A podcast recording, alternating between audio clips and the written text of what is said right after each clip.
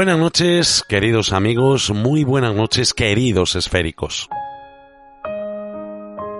Hace un tiempo comenzaba el programa hablando sobre una de las peores experiencias que he vivido en mi vida y que tiene mucho que ver con el tema que esta noche vamos a tratar.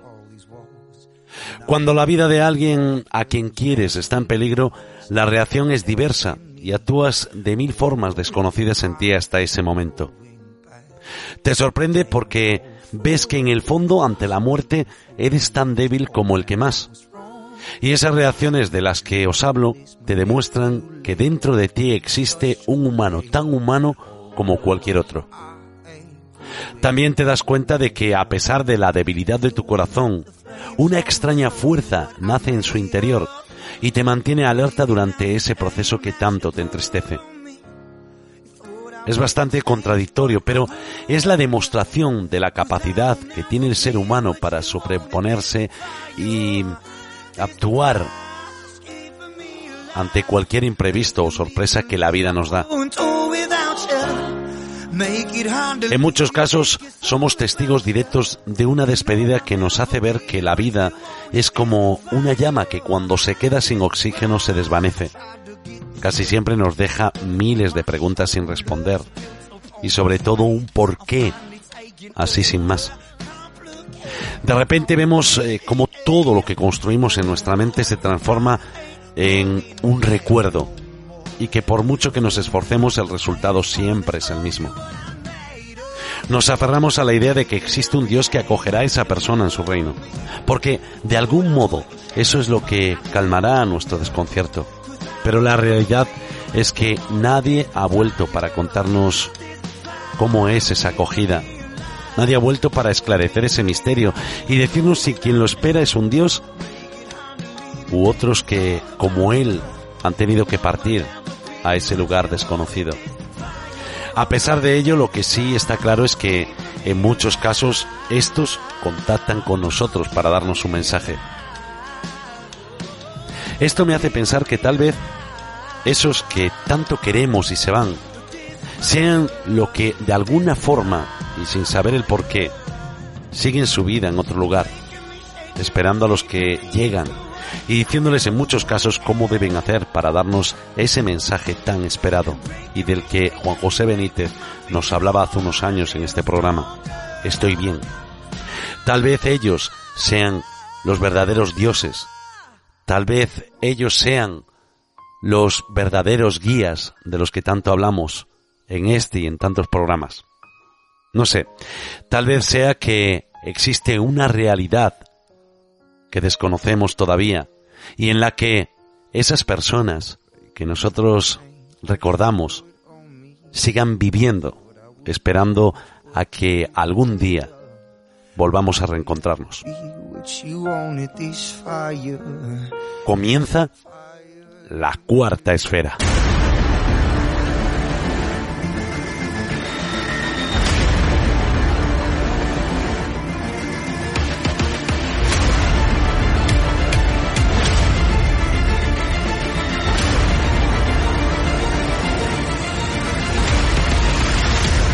La cuarta esfera.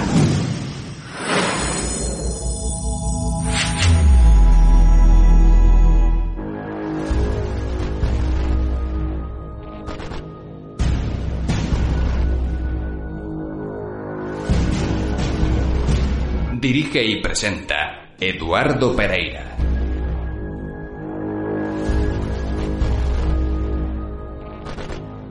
Programa número 14 de la sexta temporada y esta noche vamos a hablar de esos encuentros con seres ya fallecidos. Y esto me hace recordar eh, una experiencia que hace muy poco tiempo pude vivir en primera persona y es el caso de alguien que tuvo una parada cardiorrespiratoria en un hospital en Vigo, en el Álvaro Cunqueiro, y mm, en el que yo fui testigo de cómo eh, un familiar se encontraba en los pasillos de ese hospital a altas horas de la madrugada mientras esa persona se debatía entre la vida y la muerte y se encontraba con una monja, una monja que la tranquilizaba, que le decía que su familiar, el que estaba tan malito, iba a salir de esa, que no se preocupara. ¿Y cuál la sorpresa de esta persona cuando a los dos días, cuando el enfermo o la enferma se despierta en la habitación después de estar en coma, le dice que había visto a una monja en el lugar, en el bosque, donde le había dado esa parada cardiorrespiratoria.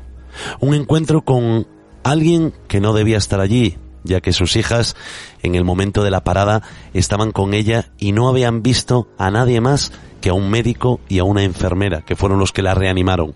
Es uno de tantos casos, uno de tantos testimonios que llegan a la redacción de la Cuarta Esfera y que esta noche hemos querido compartir con vosotros como compartiremos otros casos similares. Para ello se encuentra con nosotros Carlos Fernández. Buenas noches, Carlos. Bueno, parece ahora. Hola, buenas noches. Ahora, ahora, sí, funciona el sonido. Y también se encuentra con nosotros Juan Carlos Blanco. Buenas noches, Juan Carlos. Hola, buenas noches a todos. Bueno, vamos a hablar de encuentros, pero no, en este caso no como la semana anterior, ¿no? Que hablábamos de encuentros en carretera, de esos encuentros en, en, la noche, en la oscuridad. Esto no hace falta, Carlos, que sea de noche. No solo ocurren eh, de noche, hay encuentros que son en diurnos, pero sí es verdad que la noche, digamos, que crea ese, esa atmósfera, ese, ese escenario ideal, ¿no? Donde ocurren todo este tipo de fenómenos. Es verdad que eh, en, la, en, horario nocturno, cuando ya no hay sol, es cuando más ocurren. Pero lo que decías es un tema, como te decía, es un tema muy amplio, ¿no? Hablar de personas fallecidas que se aparecen, los hay desde encuentros eh, que son amables, son eh, encuentros informativos de gente que se encuentra un familiar fallecido y le vuelve, le viene a, aportar una información o a decir algo. Hay otros muchos casos en los que es como si fuera una despedida, una especie de último adiós en el que pues vienen a despedirse. Y luego eh, hay otro mencionabas un caso dentro del hospital. Los hospitales quizás son el escenario uno de los escenarios eh, favoritos ¿no? de este tema. O sea por lo menos que tienen todos los ingredientes porque eh, es verdad que es un, el, el, los hospitales son lugares de convalecencia donde las personas eh, muchas veces se debate entre la vida y la muerte y en esas circunstancias es donde eh, se aparecen eh, también eh, en muchos muchos de estos en muchos de estos casos no donde quizá el, el, el los hospitales o, la presencia de personas convalecientes sea uno de los escenarios más habituales de este tipo de, de, de casos, ¿no? De apariciones. Bueno, existen casos eh, de toda índole, casos de todo tipo encuentros eh, con familiares, con amigos, con desconocidos incluso, ¿no? Que vienen a lo mejor a traerte algún mensaje.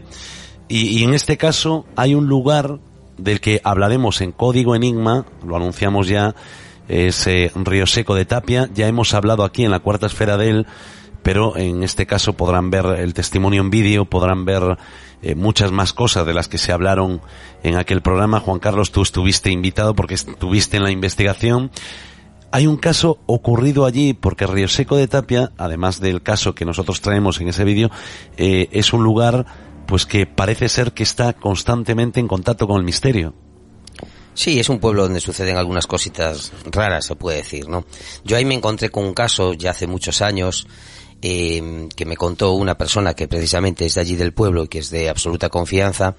Eh, un caso que sucedió hace muchos años porque ella era niña y me contó que bueno, que sus primas, que vivían en una casa de al lado, una casa que era ya muy antigua, ya de entonces era muy antigua, eh, tenía unas primas, una de ellas pues se puso enferma, eh, estuvo bastante tiempo enferma y, eh, y bueno, empezó a recibir una especie de visita periódica prácticamente, porque luego se convirtió en algo bastante habitual, de alguien que iba vestido como, como un militar, uh -huh. como un militar así de aspecto antiguo, que era alto, un hombre atractivo, eh, y no solo lo veía, sino que incluso interactuaba con él, hablaba con él. Eh, Además, eh, bueno, esto evidentemente en principio parece una experiencia muy subjetiva, ¿no? Pero su hermana con el tiempo también empezó a verlo y pudo dar testimonio de que, de que era así, ¿no? De que algo había en la casa, alguien estaba en, esa casa y eh, que aparecía, pues, hablar con, con, con, su hermana todas las noches. Bueno, de hecho, te diré que, que, que la hermana se llegó incluso a enamorar de él, o sea, imagínate, ¿no? Hasta dónde llegó, digamos, la, digamos, un poco la, complicidad, ¿no? Bueno, en aquella época, porque estamos hablando de, de principios del siglo pasado, prácticamente, bueno, principios de un poco antes de mediados, más o menos por 1940 aproximadamente, cuando sucede esto, el caso evidentemente pues tuvo, fue sonado en el pueblo, ¿no? Entonces, eh, el cura, que estaba preocupado porque aparte era una familia bastante cristiana, bastante creyente y practicante, pues fue a hablar con ellas, evidentemente, ¿no? Y, ellas le insistían al sacerdote en que era cierto, que, su hermana veía eso, que recibían prácticamente todas, todos los días, todas las noches. Y bueno, entonces el cura pues llegó un momento que como eran personas pues digamos eh, de, confianza, pues decidió investigar, decidió investigar por su cuenta y eh, resulta que fue a Valladolid a buscar información sobre esa casa porque era bastante antigua y encontró que efectivamente en esa casa había vivido un oficial carlista. O sea que, vamos, que lo que contaban ellas, pues que no era ninguna, no era ninguna, ninguna invención, invención, ¿no? Pero además, me, me contaron también, eh, que eh, recientemente, mira, fíjate, hace poco, ahora como dos años o así, eh, me contaron que un vecino, alguien que vino a vivir para la casa de al lado, porque esa casa sigue estando cerrada actualmente, solo la familia propietaria la abre mm, algunos días en el verano, pero está todo el año cerrada, tiene un pequeño jardín a un lado y al otro lado del jardín está un vecino. Bueno, pues en, en esa casa vino a vivir alguien nuevo para allí, que no conocía ni la historia, ni el pueblo, ni nada, y un día pues empezó a comentar que no sabía qué había pasado allí, pero que se había encontrado un, que a, un, señor vestido de militar antiguo en su jardín, que se acercó a él a decirle, bueno, oiga, que, ¿quién es usted que hace aquí? Y desapareció delante de sus ojos.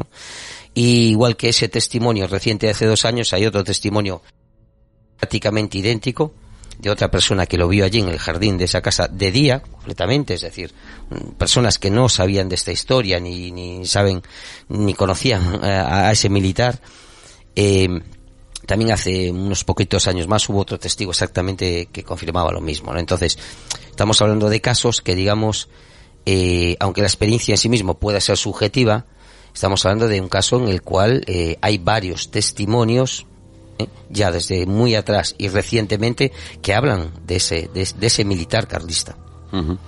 Bueno, en este caso, Carlos, eh, se puede relacionar, normalmente decimos, bueno, es la aparición de un fantasma, ¿no? Pero hay, hay una diferencia entre fantasma y espectro o algo así, que dicen que uno, es que no, no lo sé seguro, ¿no? Pero uno eh, aparece y hace constantemente lo mismo y otro hace diferentes cosas, ¿no? En este caso podría ser eh, el que hace siempre lo mismo, o sea, aparecerse allí, ¿no? digo yo, los testimonios a lo mejor eh, concuerdan con que siempre aparece, hace el mismo movimiento, eh, no sé, algo como que es ya un patrón. Bueno, yo, yo personalmente, ya si quieres ya podemos ir avanzando cosas, ¿no? Eh, yo no creo que sean los lugares los que estén relacionados con la aparición de espectros, sino muchas veces la sensibilidad de las personas o, o una percepción, una capacidad de percepción, aunque eh, como en el caso de que estaba contando Juan Carlos, eh, sí que en distintas épocas, distintas personas y que no conocían, no se conocían entre sí, han sido testigos de algo que coincide, ¿no? Es decir, eh, la aparición de una especie de militar con aspecto, bueno, que podría ser carlista, ¿no? Que lo que, según, según la investigación. La verdad es que este tipo de casos en, el, en los que la apariencia del aparecido es totalmente eh, física, digamos, que no es eh, que no es una silueta, que no es eh, una luminosidad, que no es una niebla, que es algo concreto, físico y que incluso que interactúa con los testigos es bastante poco frecuente. Yo recuerdo, por ejemplo, hay un caso que recoge Carlos Ollés Estopiñán en su libro Aragón Sobrenatural, que en un pueblo de Teruel, en Valderrobres, en una casa muy antigua, eh, también fueron testigos eh, un grupo de personas de la presencia de unos niños ¿no? Que tenían, eh, que incluso llegaron a cogerlo en los brazos y llevarlo hasta, hasta fuera de la casa, ¿no? Niños que hablaban como, como se hablaba 200 años atrás. Es decir, ese tipo de, casos donde la presencia, donde el aparecido es tan, es físico, ¿no? Es, tiene una consistencia física, no es lo más habitual, pero son los casos indudablemente más sorprendentes. Mm, yo pienso o, creo que es una cuestión de relacionada con los testigos. Eh, no creo que sean las casas o los, o los, o los recintos los que alberguen ese tipo de cosas. Podríamos especular sobre eh, si esa, si esa energía o, o si la, la, la, esas presencias pueden mantenerse en el sitio eh, en términos de la física que conocemos hoy en día, pero lo que eh, de lo que estamos hablando yo creo que es, es algo que va más allá de la física, es de eso que es ese tipo de, de circunstancias y de que se reflejan en los casos y que no podemos eh, explicar a ciencia cierta hoy en día con, con lo que conocemos de, de la física, ¿no? Eh, indudablemente son los casos más sorprendentes que hay dentro de la fenomenología, fenomenología de apariciones. Uh -huh. Bueno, entonces eh, quiere decir que todo esto puede tener una relación con el testigo, ¿no? Es decir, que sea la persona la que lo puede ver. Si hubiera dos personas diferentes, ¿no? O sea, están dos personas en el mismo lugar, ¿puede una verlo y otra no? Eso ocurre, eh, no siempre, ¿no? Ocurre que los dos ven una misma cosa, ¿no? Eh, y, y, esto lo podemos traspolar no solo al fenómeno del que estamos hablando hoy en día, sino a otros muchos fenómenos eh, relacionados con apariciones, ¿no? En las que algunos testigos, en ocasiones hay testigos que ven los dos la misma cosa, con lo cual pues tiene ese aspecto físico, digamos, o, o por lo menos es la misma percepción para los dos, y en otros casos pues hay personas que ven eh, un, eh, ven una cosa y el y la persona que está al lado no no la ve ¿no? Eh, bueno el tema es muy complejo ¿no? es muy complejo y tiene tantas variantes y a veces es tan diferente entre sí que no puedes eh, eh, cerrar una hipótesis eh, única para explicarlo todo. Uh -huh.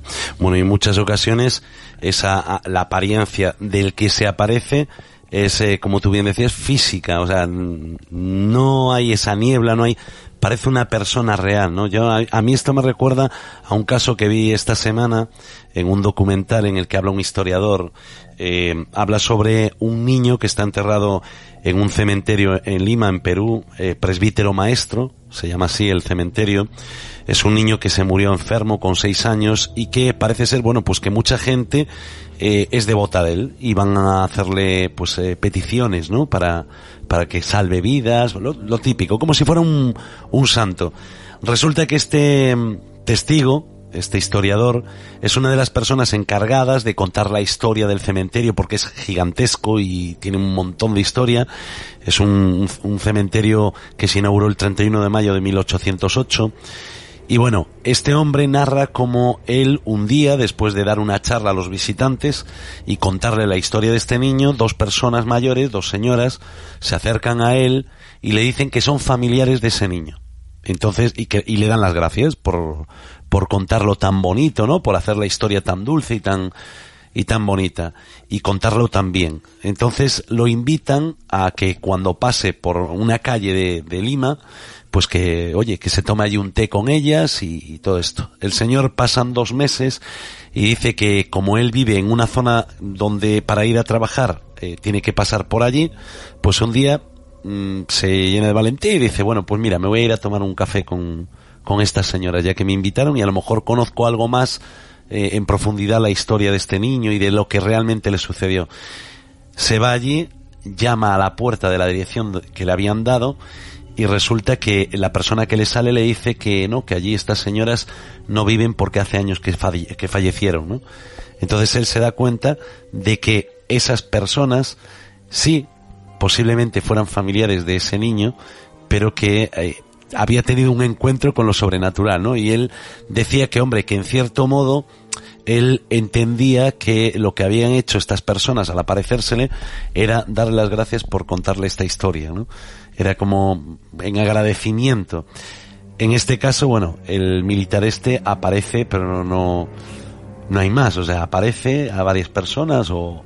No, no, el militar aparece y habla con, con ellas, habla con ellas.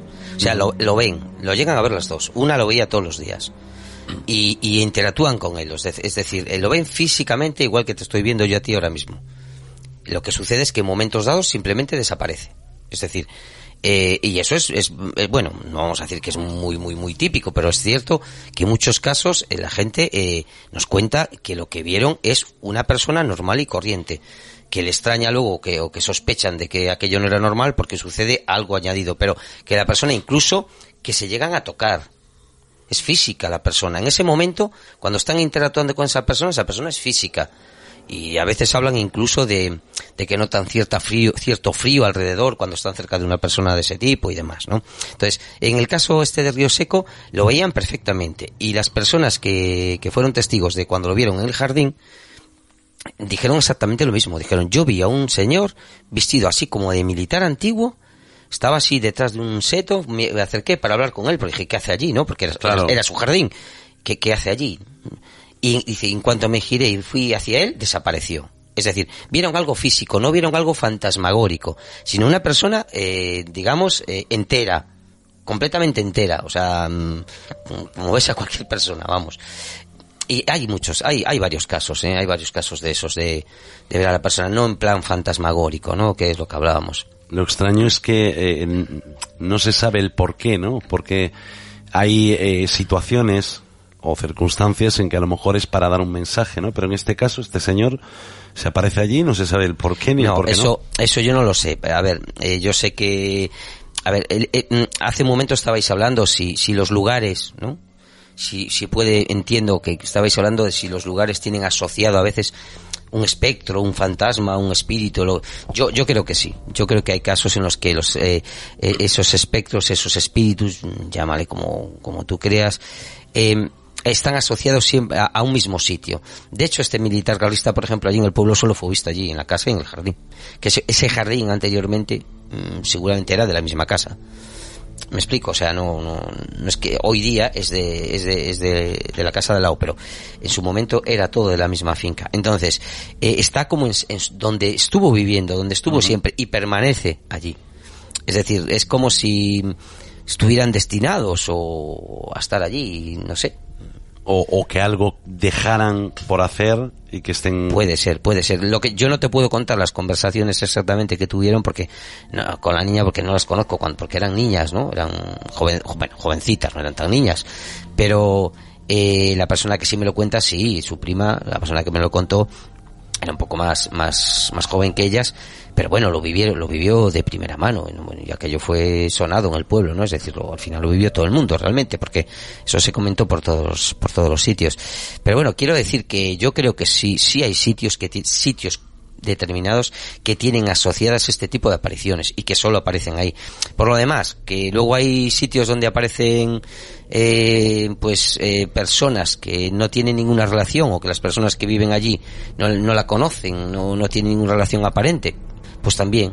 Es que como dijo Carlos antes, esto es muy variado. Aquí te encuentras casos de, de, to, de todo tipo. Sí, de lo más variopinto. Claro, claro. Uh -huh. Gente desconocida que aparece como un momento dado, pues como decía Carlos, gente que a lo mejor en, en el momento que está cerca de fallecer o recientemente fallecida viene como a despedirse. De esos casos hay muchos. Uh -huh. Bueno, yo recuerdo mi abuela siempre contaba que tenía un vecino que días antes de fallecer se le aparecía a la gente. Y, y que todo el mundo en, el, en la aldea donde vivían sabía que ese señor era imposible que estuviera allí porque estaba en Vigo, un hospital a unos 40 kilómetros de donde ellos vivían y que estaba falleciendo. O sea, que era un señor muy mayor por aquel entonces y lo sabían. O sea, ellos eran, eh, eran conscientes de que aquella persona que estaban viendo, aunque era el vecino, no tenía que estar allí. Entonces lo que hacían era eh, ir a rezarle, ¿no? Eh, iban a rezarle allí a la puerta y, todo esto. Pero siempre contó eso, ¿no? Y que siempre iba acompañado con un niño. Que el señor no tenía hijos ni nada, pero sin embargo que siempre lo miraban acompañado con un niño y con una luz.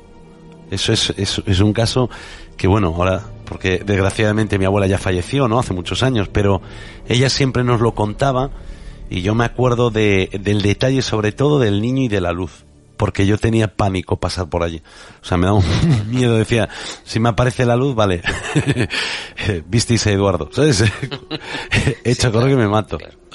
Bueno, vamos a escuchar un testimonio, nos vamos a ir ahora a Vigo, un testimonio que nos hablaba de uno de estos encuentros, un encuentro eh, con alguien que no debe estar en ese lugar y que en este caso no tiene relación con, la, con el lugar, es decir, en este caso podría darle un poquito la razón a Carlos.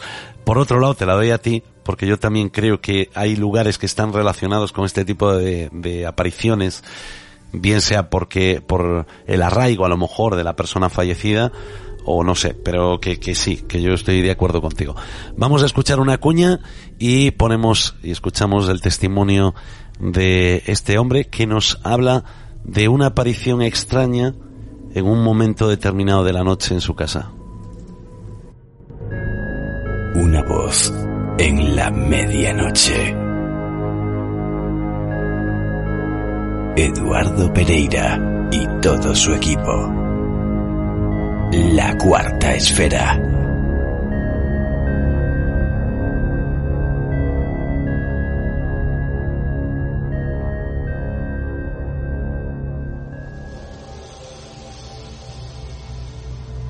Estás tirado en cama yo estaba en el lado derecho de la habitación, la persona entró a los pies de la cama desde el lado izquierdo y la vi ir caminando hacia los pies de la cama.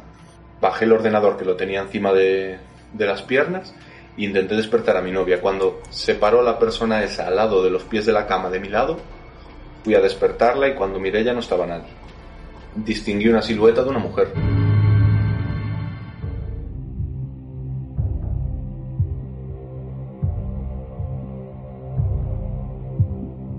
Bueno, en este caso el testimonio está en el ordenador jugando una noche tranquila. Eh, se acababan de acostar hacía muy poco. La novia, eh, voy a, os lo explico un poquito para poneros en contexto. La novia se encontraba mal, hacía muy poco tiempo que había estado hospitalizada y bueno, ya se había quedado dormida. Y él en ese momento se da cuenta de que alguien cruza la habitación, en este caso una mujer, cruza la habitación de lado a lado por delante de los pies de la cama. Él, aunque no lo escuchamos, me decía que empieza a gritar, porque claro, se asusta y, e intenta despertar a su novia, su novia no despierta, hasta pasar unos segundos, ¿no? Después de, ver eso. Él, claro, tira el ordenador, tira todo, se... Y bueno, pues parece ser, aunque después vamos a escuchar un segundo testimonio, porque esto no se queda aquí, eh, parece ser que él en ese momento no reconoce a esa mujer, ¿no? Como tú decías, Carlos, mmm, a lo mejor no hay relación, por lo menos, por lo menos en ciertas apariciones con el lugar. Porque en este caso, y como vamos a ver después, esta persona nunca había estado en esa casa. Sí, claro, eh, es que hay, como insistimos, hay tal variedad de casos y tanta cantidad de, de formas de presentarse que no puedes hacer una única hipótesis o no, o no puedes encuadrar todos los casos en una misma idea, ¿no? Por otra parte, el, el, a los pies de la cama es un lugar también bastante frecuente donde, donde se ven eh, este tipo de apariciones. Es verdad que, que siempre puedes pensar, bueno, este, este estaba dormido o estaba en ese, en, en, en esa fase entre el sueño y la vigilia en el que bueno no estás muy, no está muy claro si estás despierto o estás soñando pero sí es verdad que eh, hay gente que eh, ha, visto cosas eh, y, y, esa y esa visión o esa esa aparición está relacionada con una, un fallecimiento con alguien conocido que viene a decirle algo o le transmite alguna información. En ese caso, aunque estuviese soñando, aunque estuviese en vigilia, pues eh, es, es, relevante el hecho porque, de, porque claro, está, estamos hablando de que se está apareciendo, eh, aunque fueran sueños, una persona, ¿no? una persona fallecida o que está a punto de fallecer. Por otra parte, esa, esa zona, digamos, el, eh, los pies de la cama, es un lugar en el que también se ven otras cosas, ¿no? Que podríamos no, no encuadrarlas con personas fallecidas, sino con lo que actualmente se llama gente sombra, el hombre del sombrero, eh, incluso otro tipo de apariciones relacionadas con los ovnis, ¿no? También se, en, a los pies de la cama, recuerdo el, libro famoso de los años 90, Communion, que, relata, y que también se hizo una película, que relataba unas experiencias que Whitler Strieber eh, contaba como propias, en las que, bueno, desencadenó toda una serie de informaciones en las que mucha gente comenzó a contar que también era, estaba viviendo ese tipo de experiencias y en esta ocasión no tenían que ver con los aparecidos, sino que tenían que ver con los, aparentemente con los tripulantes de los ovnis, ¿no? Entonces, eh, bueno, hemos abierto un montón de frentes, sí. Eh, eh, el, el, el, tema es, como decimos, muy amplio y muy rico en matices. Es difícil a veces encuadrar o, o, o, catalogar este tipo de, de, de apariciones. Bueno, en este caso, el, en el caso del testigo, lo escucharemos después, ¿eh? Vamos a escuchar la segunda parte porque eh, en este caso es como algo premonitorio, ¿no? Lo que, esa visión que él tiene es algo premonitorio. Ya hablábamos de que, eh, bueno, pueden ser familiares que te tengan que decir algo, eh, puede ser simple y llanamente una aparición de alguien que no sabemos el por qué esté ahí y, se, y permanezca ahí, aunque tenéis ahí una discrepancia los dos. yo no abogo por ninguno, porque yo creo las dos cosas, ¿no?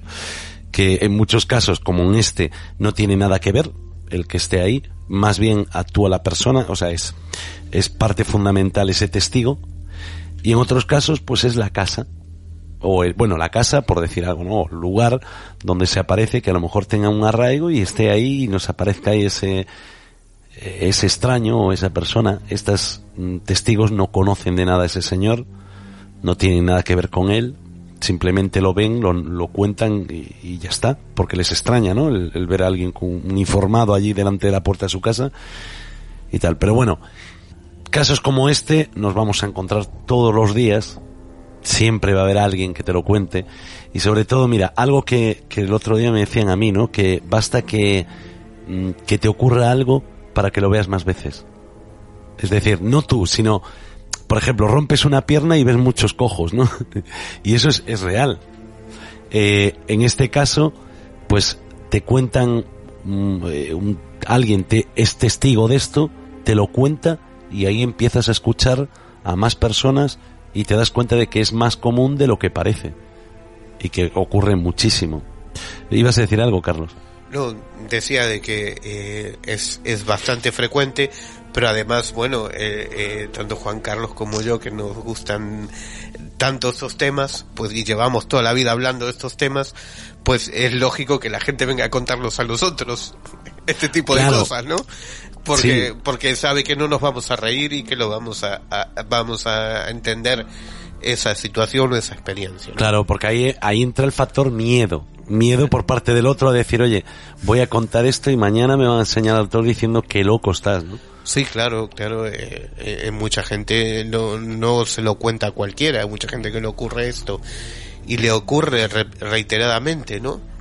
Aquí en Galicia tenemos un, una forma de llamar a ese tipo de personas que recurrentemente ven apariciones de, de eh, seres de, de, fallecidos, ya sean seres queridos o vecinos o, o gente que puedan identificar, que es corpos abiertos, es decir, la gente que es cuerpo abierto, cuerpo abierto, es, eh, tiene esa capacidad de, de ver eh, a personas que o están a punto de fallecer o eh, que ya han fallecido recientemente o incluso de interpretar algunas señales o algunos otros fenómenos que no son una aparición, pero que decir que lo interpretan como el, el, inminente fallecimiento de alguien cercano, ¿no?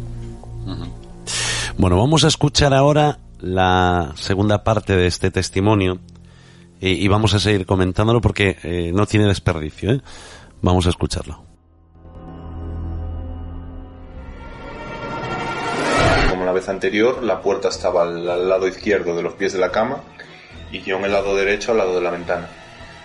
Y de repente me desperté en la madrugada también con unos murmullos como si estuviese en la calle y vi una mujer a los pies de la cama o una chica eh, morena con el pelo largo gritando como desesperada.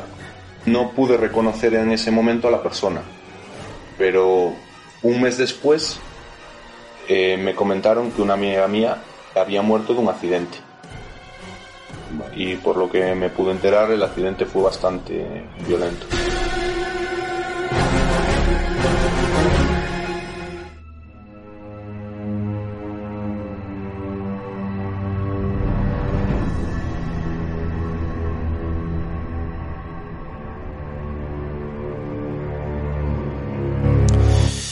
Bueno, ¿cómo os quedó el cuerpo? La verdad es que eh, en este caso, Carlos, el testigo es el que tiene relación o una posible relación con la aparición. Sí, indudablemente, ¿no? O sea, porque... Eh, y esto pasa en otros muchos tipos de manifestaciones, ¿no? En las que, eh, pues, eh, se va, digamos, eh, el testigo ve a la, a la persona fallecida, independientemente del lugar donde esté o donde haya ocurrido los hechos, ¿no? A veces están a muchos kilómetros y, y, eh, eso no es, no es problema para que se, para que ocurra ese contacto o esa aparición, ¿no? Eh, yo lo que quería decir al principio de todo cuando hablamos es que no, no creo en lo que se llama, eh, o no creo demasiado lo de las casas encantadas, es decir, que la casa tenga un habitante concreto, ¿no? Que siempre esté allí. Eh, entiendo que si si es una persona fallecida, si es alguien que falleció, aunque fuera en ese lugar, eh, no está no está ahí porque eh, porque eh, falleció ahí o porque le ocurrió algo luctuoso ahí. Eh, no hay nada físico digamos dentro de lo que sabemos hoy en día de la física. Desde luego podríamos en el futuro quizá sepamos la respuesta no pero eh, tiene más que ver con la relación eh, con, con, es- con ese eh, si, si, si hablamos de personas fallecidas seguramente viven en o están en una dimensión paralela que interactúa en ese momento y puede ser que sea en ese en ese mismo lugar siempre. Pero no eso no quiere decir que el lugar esté eh, digamos que tenga ese inquilino siempre no que esté ahí siempre. Eso es lo que quiere decir eh, de todos modos, ojo, son especulaciones porque de esto sabemos bastante poco, ¿no? Y como decía, clasificar esto y arriesgar una hipótesis es muy complejo porque hay tanta variedad de casos que podría haber muchas interpretaciones diferentes para, para explicarlo. Claro, porque, eh, bueno, en este caso, mm, reiteramos, ¿no? El testigo tenía una relación con esa persona, o aparentemente con esa persona, ¿no? Por, oye, por lo que ocurre después, bueno, pues puedes relacionar lo que él ve con lo que después sucede, ¿no? Y puedes relacionar que sea esa chica, esa amiga de él, la que se le haya aparecido y de alguna forma pues le haya, no sé, dejado ver lo que iba a ocurrir o lo que le sucedió, ¿no? Porque, en- bueno, en este caso sí que es cierto que eh, le sucedió después de él haberla visto, ¿no? Porque nosotros ya habíamos grabado esto. Habíamos grabado la primera parte. Podemos relacionarlo. Pero, como dice Carlos, puede tener mucho que ver, ¿no? El, que algo aparezca en una casa y tal con las dimensiones paralelas, ¿no? Puede haber un cruce de dimensiones ahí en ese momento. Sí, claro. A ver, es una hipótesis. Aquí nosotros eh, trabajamos con hipótesis porque no, no, no podemos más que hacer suposiciones, ¿no? Pero bueno, yo voy a intentar ser un poquito más, más conciso en ese aspecto. Quiero decir, yo soy de los que pienso que si algo camina como un pato, parece un pato, ese cuacuá, lo más probable es que sea un pato. Es decir, Desde luego. eh, claro, es, es decir, es un proverbio chino, parece ser. y la, cuest- la cuestión es la siguiente, que ante todas las posibles hipótesis, yo creo que a veces nos enfrascamos demasiado en, en hipótesis demasiado complejas, indemostrables, aunque sean teorías eh, eh, científicas. Y yo pienso que esto tiene que ser un poco más fácil todo. Quiero decir, Yo, al contrario que Carlos, pienso que estos fenómenos, la mayor parte, están asociados a un lugar concreto. Lo que sucede es que no todo el mundo los ve. Es decir, ahí sí que interviene la sensibilidad de la persona. Hay personas que tienen una capacidad para, son receptores de algo que yo, por ejemplo, no, pues no, no tengo esa recepción para ver absolutamente nada, pero hay personas que tienen una, una, como una especie de don, vamos a decirlo así, de don o de maldición, no lo sé, pero que son capaces de, eh, de alguna manera, eh, recibir una información que en este caso, como por ejemplo el que acabamos de, de escuchar, podría tratarse de una especie de premonición de muerte. Si te fijas, tú mismo me acabas de decir que lo grabamos antes de que contara, es decir, antes de que esa persona muriese. Es como si incluso estando en vida todavía esa persona, a, a- a este, a este chico, a este señor o a este chico le llega esa información de alguna manera. Si, si lo que vio realmente es un fantasma o no, o es una especie de percepción extrasensorial que su cerebro lo interpretó pues como una chica que se acerca a los pies de su cama con un aspecto tal o cual, eso ya no lo sé, pero quiero decir que yo creo que si hay algo en un mundo paralelo, está ahí, pero que no todo el mundo puede verlo ni percibirlo. Eh, los cuerpos abiertos me parece un, un acierto lo que decía Carlos hace un momento precisamente, ¿no? Que llamamos cuerpos abiertos, que son unas personas que lo que tienen en realidad es como una especie de sensibilidad, algo que no tiene, pues a lo mejor seguramente no tendremos la mayoría que no solo pueden ver, no solo pueden percibir, sino incluso algunos de ellos ¿eh? son utilizados por esos supuestos entes o espíritus para manifestarse, es decir, para hablar a través de ese cuerpo Un abierto. canal. Una especie de canal, exactamente. Entonces yo ya te digo, mira, hay muchas hipótesis, podemos darle las vueltas que queráis, pero mm, pienso que se trata de algo que está efectivamente como en otra dimensión, tal vez sobrevivamos a la muerte como, como, como estamos en vida, solo que en otra dimensión, eh, después de la cual los que sigan aquí no nos podrán ver, o solo nos podrán ver en determinados casos, es decir, solo cuando, cuando pues, su, su, su sensibilidad o sus características se lo permitan. Y posiblemente por eso haya mucha gente que re- ve repetitivamente cosas y otros como yo, pues que no vemos nada, que, que por más No, vueltas que no le ves demos- nada aparentemente, porque a lo mejor... a- aparentemente, claro, claro, estamos hablando aparentemente, al- algo que digamos, oye, mira, esto me pareció muy raro, tal, ¿no? Sí, porque a ti, a ti, a ver, yo sé, bueno, volvemos a hacer un poquito de publicidad, ¿no? Sobre el caso Río Seco. Yo sé que a ti te agarraron de un brazo. Sí, efectivamente, pero fíjate, eh, eh, ese caso que ya lo contamos y bueno, si algún día lo hablamos aquí, pues lo, a, a repasar. En ese caso, eh, yo evidentemente tengo muy claro que a mí me agarran del brazo, que es algo anormal porque allí no había nadie, aparentemente, para agarrarme del brazo. En ese caso yo creo que no se trata de mi sensibilidad realmente, sino de que hay algo, una fuerza, algo que puede, que es capaz de transmitirme esa sensación. Es decir, no que yo tenga una sensibilidad especial, no lo creo, para nada. Es más, pienso que eso fue, eh, ¿cómo diríamos? Eh, hecho, ese agarrón que yo recibo es hecho como de advertencia, como algo de advertencia, como algo que, que, que me estaba avisando tú de que yo, de- sí, de que yo no era bien recibido allí, sí, yo sí lo entendía así. ¿Tú o el resto?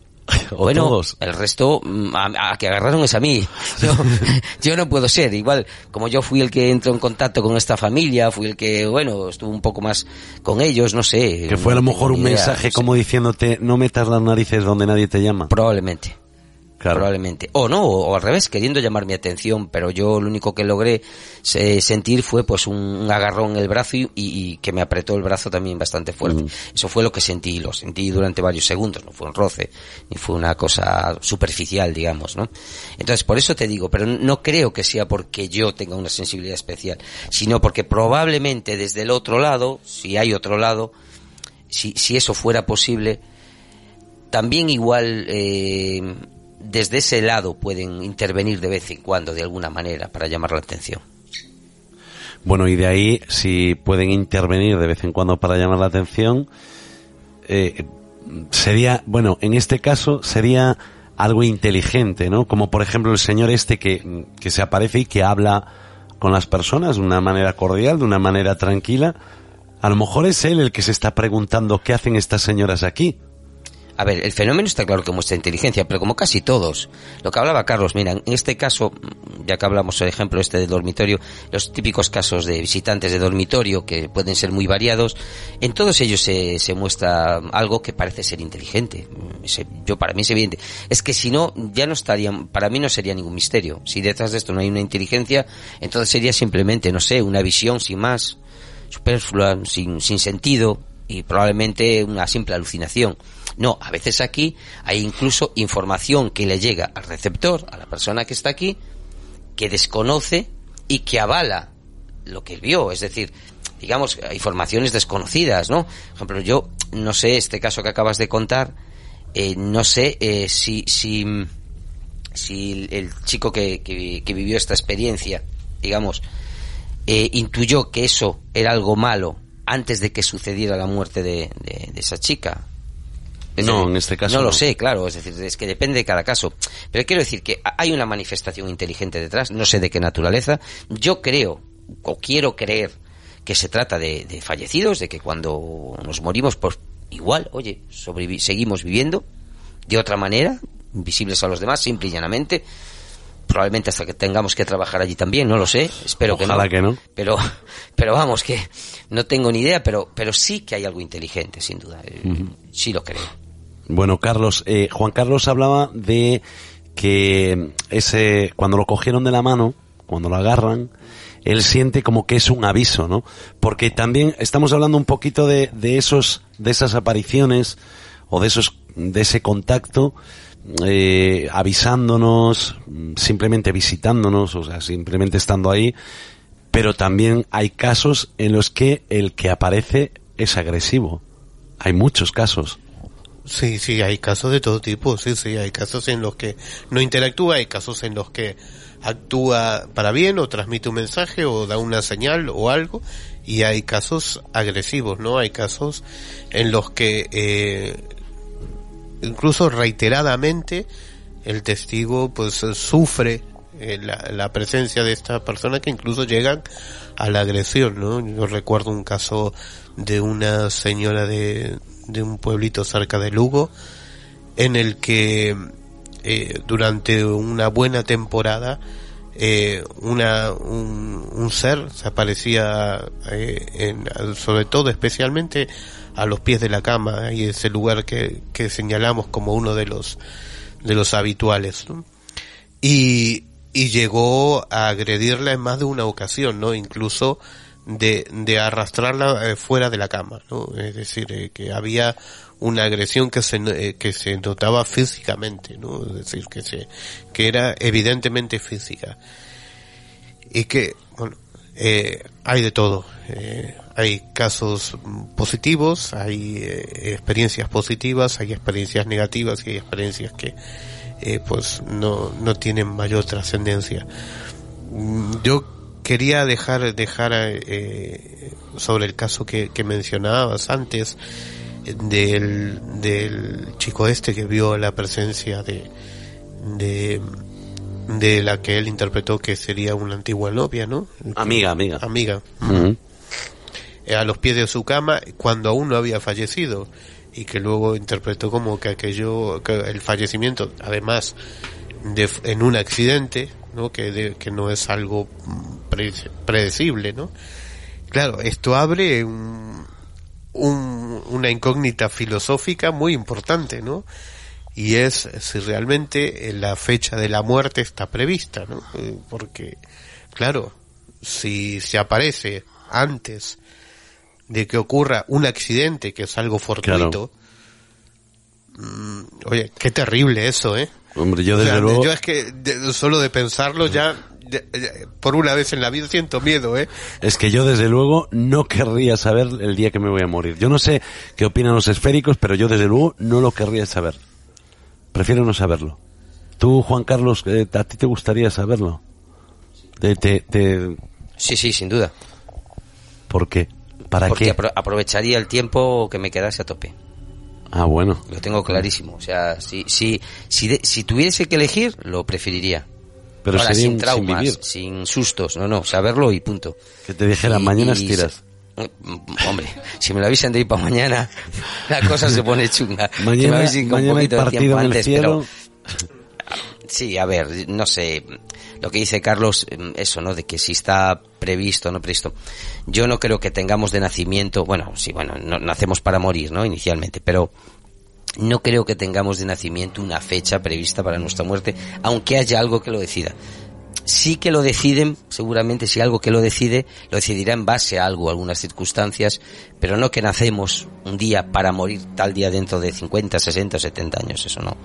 Tan, O sea, no crees en el destino, ¿no? Mm, yo creo que el destino mm, tiene, tiene evidentemente, tiene, tiene una consecuencia, o sea, nosotros nos vamos labrando nuestro destino y, y- creo que, que cuando llega la fecha de nuestra muerte es porque el destino o quien sea así lo quiso, pero que no nacemos, digamos, con una fecha, Con una fecha de concreta, caducidad, ya. exactamente, con una fecha concreta, de decir, no, tú te vas a, tú naces hoy, pero te vas a morir tal día de tal año, no. Yo creo que según las circunstancias de la vida, según determinadas cosas, pues nos llevan antes o después yo creo, o algo yo- así. o Yo. Juan, yo creo que sí que hay una fecha de caducidad. Hombre, en un mundo donde nos movemos todo por matemática, eh, es muy probable que la matemática no falle y que haya un cálculo también para nuestra vida, ¿no? A lo mejor, por, no sé, por nuestro ADN. Imagínate. Pero ¿no? eh, eso sería lo mismo decir que los accidentes no son accidentes. Eh, me explico. O que un suicidio mm, al final no es un suicidio porque fue provocado por algo. Mm, no sé, es, meterse en terreno ya filosofía pura en su, no sé, en su posición. No sé, yo soy un poquito más matemático en ese aspecto, no quiero meterme tanto. Pero sí, sí creo, sí creo que, que puede haber algo ajeno que decida cuándo nos vamos, eso sí, puede haberlo. que haya una muerte, ¿no? Como, muerte como muchas o- veces sí. se, se em, describe, ¿no? En, en gráficos, en dibujos, eh, un señor con una guadaña. Bueno, eso, Bueno, me recuerda, algo, eh, eso me eh, recuerda más a la Santa Compañía y esas cosas. claro. No, bueno, bueno, igual no un señor con una guadaña, pero que igual hay algo que decide cuando llega el momento de cada uno. Sí, si le quieres llamar muerte, llámale muerte. No sé, no sé si, si es la muerte, si, si es la muerte, si es Dios para los creyentes que decide cuándo tal, no sé, pero que puede haber algo, sí, y que a lo mejor las cosas que consideramos casualidades igual no lo son, igual las casualidades no existen, se dan por algo, pero que no comprendemos, también, también es posible.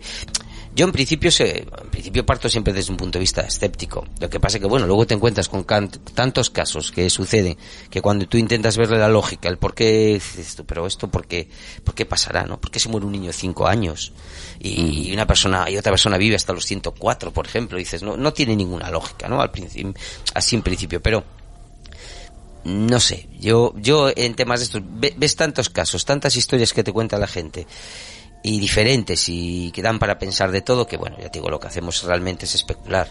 Claro. Nosotros estamos especulando, pero también por otro lado contamos a nuestros oyentes lo que mucha gente nos cuenta, ¿no? Que son vivencias que, que tuvieron, y que creemos además, estamos seguros de que son ciertas, que pasaron, y bueno, cada uno que saque sus conclusiones, porque esto no, Claro. Na- nadie sabe realmente qué hay detrás de esto.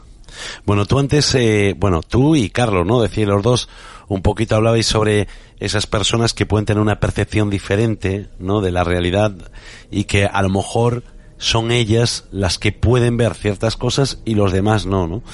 Y yo eh, recuerdo hace bastantes años, bastantes por no decir muchos, unos veintipico, después del fallecimiento de mi padre, eh, yo tengo un amigo que mm, se disloca un hombro y se va a casa de su hermana para que lo lleven al médico y yo lo traslado hasta allí, hasta la casa de su hermana porque él no podía conducir y claro, yo me siento después de venir del médico eh, porque los acompañé, ¿no? Y cuando vengo me siento, era en Tui además, me acuerdo, no volví a ver a esa señora, pero sí que en el momento en el que yo me siento ella me dice que tiene un mensaje para mí.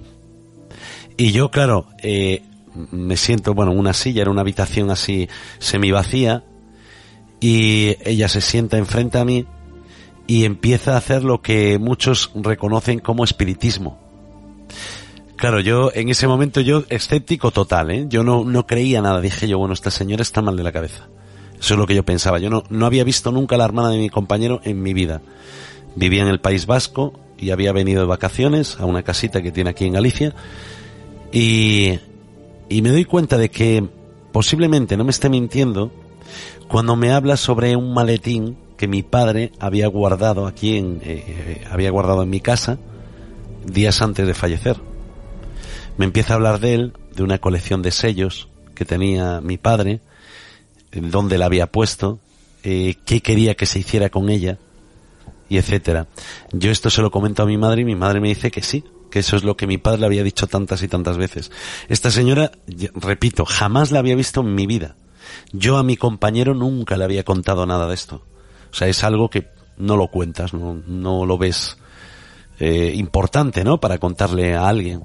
En este caso, esta señora, mm, después de eso, bueno, tenemos, tengo una, para mí, la mayor experiencia, eh, vamos a llamarle paranormal de mi vida, y a partir de ahí, a raíz de ahí, yo necesito corroborar todo lo que, lo que viví en ese, porque fue durante más o menos una hora, necesito corroborarlo, hablo con una de mis hermanas mayores y viene conmigo.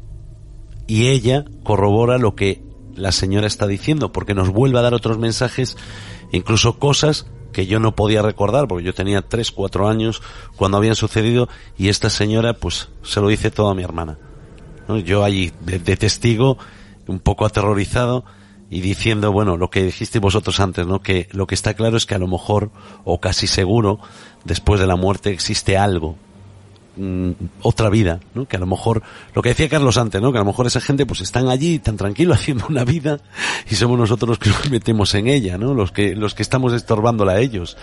Yo no sé si vosotros como decías tú antes, Carlos, lleváis muchos años en esto, escuchaste muchísimos, muchísimos testimonios hablando sobre este tipo de casos. Si alguna vez tú viviste algo así. No, no, yo la verdad que no, algo tan concreto no, no, no, no lo he vivido, sí, pero eso no, no es problema para que me siga interesando como el primer día, ¿no? Todo esto, ¿no? O sea, tal y cual. Y luego a, a colación de todo esto, estas si bien eh, esta señora te dio una serie de informaciones, no que por ahí tú y tus familiares lo sabían, no, pero quería de comentar de que siempre hay dos grandes líneas de explicación para, para estas cosas, dos grandes hipótesis que se barajan en la parapsicología desde hace más de 100 años. No. Por una parte, que existe un contacto con el, con el más allá y que a través de eso se transmite esa información y por otra parte que eh, fuera simplemente una cuestión de percepción, de percepción extrasensorial, de que esa información está en alguna parte, sea en tu mente, en la de tu familia, o la de, y esa señora sea capaz de eh, leerla o traducirla. ¿no? Esas son las dos grandes hipótesis, digamos, la, la de la trascendencia o la del espiritismo, y la de la percepción extrasensorial que se aplican a prácticamente todos los, fenómenos paranormales, ¿no? Hay gente que siempre eh, está debatiendo sobre estos temas, ¿no? Y dicen, no, porque eso fue un contacto con el más allá, no, que aquello fue que telepatía, ¿no? Eh, bueno, eh, cualquiera de las dos hipótesis a veces es difícil de, de, de comprobar, ¿no? Y de decir, bueno, es esto, ¿no? Es, es eh, eh, pero bueno, podría ser cualquiera de estas dos, ¿no? Las dos son iguales, igual de, de incomprobables, eh, igual de difíciles de, de determinar, pero eh, que son eh, las, las dos grandes ideas que siempre están en, el, en los debates de la parapsicología. ¿no? Bueno, ya para finalizar, Juan Carlos, algo que decir ya, ya nos quedamos sin tiempo. Bueno, nada, simplemente decir eso, que ese caso que tú cuentas, por ejemplo, que yo creo que hay muchísima más gente eh, que tiene ese tipo de percepción de lo que creemos. Yo creo que es bastante habitual. Yo es más, te diría, sin llegar a lo mejor a ese extremo de, de ser tan, tan receptivo, ¿no? De ser capaz de, de percibir tanto, pero yo casi te diría que casi, eh, hay gente en cualquier familia que le suceden estas cosas, que pueden ver estas cosas, e incluso que pueden eh, a veces predecir ciertas cosas. Yo creo que nosotros, esto no se cuenta, la gente tiene su, su miedo, su, no sé, pues a que se rían, si le cuentas algo de si cuentan algo de esto, ¿no? Que se rían de ellos, ah, cómo crees en estas cosas, a veces que te pasa esto, pero yo creo que eh, esto es muchísimo más habitual de lo que parece. Solo que son cosas que se quedan, se quedan en casa, en familia. Yo, por ejemplo, mi, mi familia, mi madre eh, tiene una sensibilidad especial ya desde niña. Siempre vio cosas. O sea, yo no heredé eso, desde luego. Pero, pero, pero, pero ella sí, es decir, siempre vio cosas y cosas que luego, eh, digamos, eh, premoniciones de muerte realmente. Mm, tuvo, que, que de muerte que, que, se produjeron. Es decir, sin ser nada, digamos, especial, no, no se trata de, de, de, ser una, una, digamos, de ser un superviviente, no, hablo de que hay gente, eh, no sé, muy sensible, muy receptiva, muy perceptiva, no sé cómo, cómo, cómo explicarlo, pero que es, yo creo que es mucho más habitual de lo que parece. Muchísimo. O sea, creo que hay mucha gente con esas, con ciertas cualidades de ese tipo. Bueno, ¿y tú, Carlos, algo más que añadir al tema? No, simplemente, bueno, estoy de acuerdo con, Juan Carlos. Esto es, es un fenómeno que prácticamente en todas las familias hay alguien que tiene este tipo de percepción. En, en mi caso, porque pues, el, control suyo, pues yo cuento el mío. Claro. mi abuela paterna también tenía esa capacidad. Ella viviendo en Buenos Aires, sus hermanos que habían fallecido aquí, se le aparecían para saludarle, para despedirse cuando hablemos, hablamos de los años 60, en los que no había teléfonos, no había... Claro, o sea, sí que lo sabía, pero que no era tan mm. habitual, la comunicación era por carta, tardaba muchos días, entonces venía en barco, eh, las cartas iban en barco. Y, y, y ella sabía estas cosas, sabía cuando alguno de sus hermanos fallecía, porque venían a saludarlo, ¿no? Yo no heredé tampoco eso, ¿eh? Bueno, pues yo creo que ninguno de, los tres heredamos nada de eso. Pero bueno, que lo que sí tenemos es esa curiosidad, ¿no? Por saber, por conocer y por descubrir un poquito qué es lo que hay tras todo este misterio y por eso cada noche de viernes pues nos sentamos aquí y cada noche de sábado nos sentamos en Código Enigma a hablar de estos temas. Buenas noches, Carlos. Buenas noches. Buenas noches, Juan Carlos. Buenas noches. Bueno, pues así ponemos punto y final al programa de esta noche. Hola, cariño. ¿Ves a mami? Te oigo, pero no te veo. ¿Ves a mamá? Sí. Mami, ¿quién está detrás de ti? Vive el misterio desde otro punto de vista. La cuarta esfera.